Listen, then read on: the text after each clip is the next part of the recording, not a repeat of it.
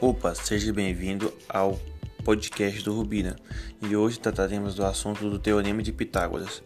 Considerando um dos mais importantes teoremas da matemática, o Teorema de Pitágoras foi desenvolvido por Pitágoras de Samos, filósofo grego que viveu no século IV a.C., fundador da mística escola pitagórica.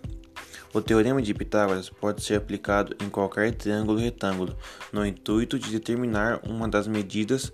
Quando conhecidas as outras duas, o teorema não se restringiu somente a triângulo retângulo.